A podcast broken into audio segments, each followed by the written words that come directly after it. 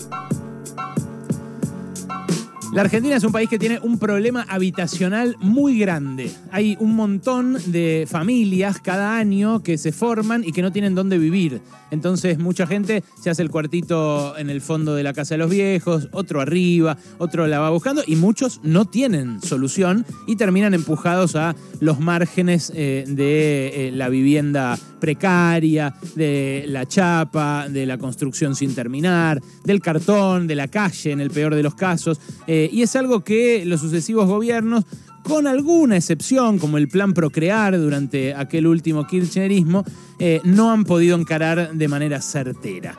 Eh, bueno, yo paso mucho y hoy seguramente muchos de ustedes pasarán, los gallinas del equipo oyente Pasaron Cosas, pasarán por al lado de la cancha de River.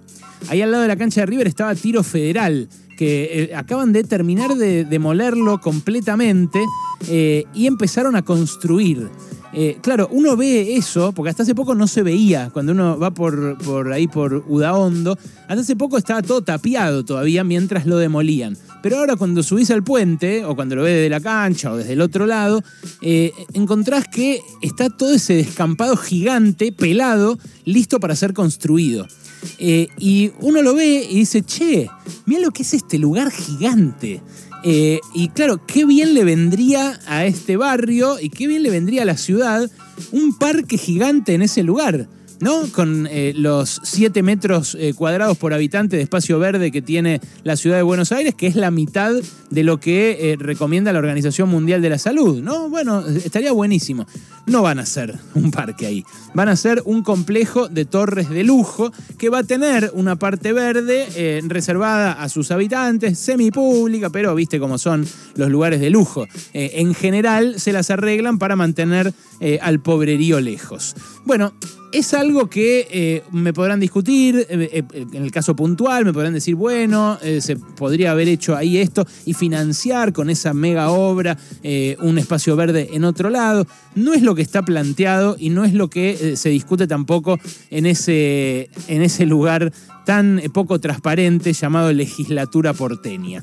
Bueno, mañana en esa legislatura porteña, el bloque oficialista, el bloque de Horacio Rodríguez Larreta, quiere aprobar en la Comisión de Planeamiento una serie de emprendimientos inmobiliarios que van a agravar la crisis habitacional y ambiental de la ciudad y que quieren aprobar antes de que cambie la composición del cuerpo. ¿Por qué? Y bueno, porque eh, cuando cambie la composición del cuerpo va a seguir siendo obviamente por lejos la, la, primera minoría, la del macrismo, eh, pero van a tener que empezar a negociar cosas con otros. Hasta ahora contaron siempre con la mano levantada de los legisladores de Martín Lustó, que paradójicamente cuando le discutió a Horacio Rodríguez Larreta la candidatura a jefe de gobierno, una de las cosas que decía, dos de las cosas que decían eran primero que la reta eh, gastaba mucho en publicidad para comprar medios y segundo que eh, había pocos espacios verdes. Bueno, después todos los emprendimientos que tenían que contar con alguna aprobación de la legislatura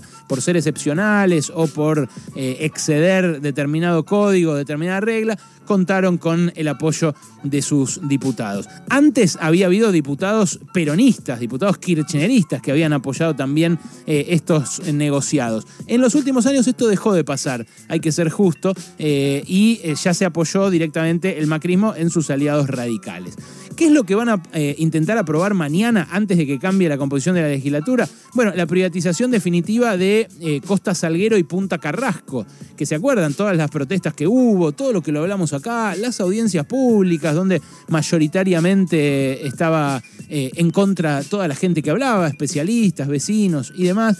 Bueno, va a aprobarse definitivamente también la eh, cesión a IRSA, la empresa de Eduardo Elstein, para la cual eh, eh, un familiar directo del jefe de gobierno y que además, bueno, tiene en danza varios mega complejos, además de ser dueña, por supuesto, de todos los shoppings de la ciudad y la mitad de los shoppings del país. Bueno, la, la cesión a IRSA de los terrenos de Costanera Sur. Costanera Sur les habló acá mi hermano Fer, el columnista urbano de Pasaron Cosas, de qué lugar interesante que sería para urbanizar y para garantizar el espacio verde. Un lugar que, por ejemplo, si uno mira eh, Vicente López, la costa de Vicente López está buenísima. Eh, y la ciudad le da espalda al río todo el tiempo. Miren Rosario. Rosario es un lugar donde es precioso ir al río, estar ahí cerca todo el tiempo. Bueno, acá eh, le vamos a seguir dando la espalda. Lo que quieren aprobar también es un proyecto que denunció Gabriel Solano, legislador de izquierda, un proyecto que regulariza las construcciones ya hechas por desarrolladores inmobiliarios que violen las normas vigentes en la ciudad. Esto es algo para el negocio, para el extractivismo urbano eh, del metro cuadrado caro, pero que no va a resolver la crisis habitacional. Bueno, hay eh, muchas, eh, muchas estimaciones del mundo inmobiliario de cuánto va a valer el metro cuadrado en estos lugares de lujo, tanto en la, en la que va a ser la, Costa Salguero nueva y el, el Punta Carrasco nuevo, como en la Costanera Sur. ¿Sabes cuánto va a valer? 9 mil dólares el metro cuadrado en esos complejos de super lujo de eh, Costa Salguero y 5 mil dólares el metro cuadrado en la Costanera Sur. Son precios inalcanzables para cualquier laburante, pero no solo inalcanzables eh, para comprar, también para alquilar.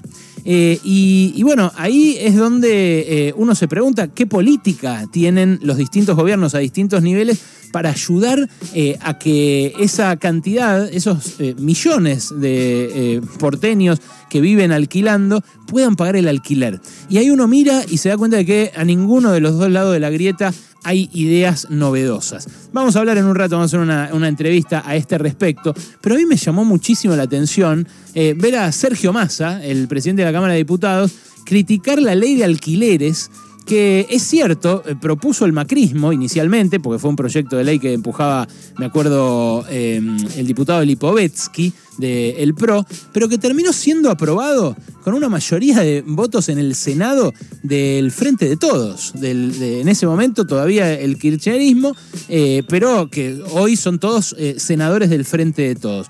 era una ley controvertida, pero que ahora el oficialismo dice no sirve. Bueno, no sirve porque no hay otras políticas de vivienda, porque eh, las políticas de vivienda son solo pensando en la casa propia y nunca pensando en el inquilino, en cómo se le subsidia una garantía, en cómo se lo ayuda a, pagar, en cómo el Estado garantiza, como no en el, mundo comunista, sino en Berlín o en Londres, el Estado eh, tiene casas y departamentos que alquila para hacer bajar el precio de los alquileres en el mercado. Obviamente, como hace eh, cualquier eh, agente con peso en cualquier mercado donde se quiera intervenir. Bueno, la vivienda es un derecho, es un derecho que garantiza la Constitución además, y es un derecho que está vulnerado para millones de familias aquí en la Argentina. Mañana vamos a ver otro episodio de privatización de espacio público, de exclusión de gente de los lugares donde podría estar habitando y de gentrificación adicional de una ciudad donde eh, vive menos gente que la que vivía eh, hace 50, 60 o 70 años. ¿Por qué? Porque se está convirtiendo en una ciudad para ricos, una ciudad que expulsa, que no piensa en sus habitantes y que lamentablemente se dedica solamente al negocio del metro cuadrado. Pasaron cosas, cosas. Hasta las 16 con Alejandro Berkovich. Radio con Voz.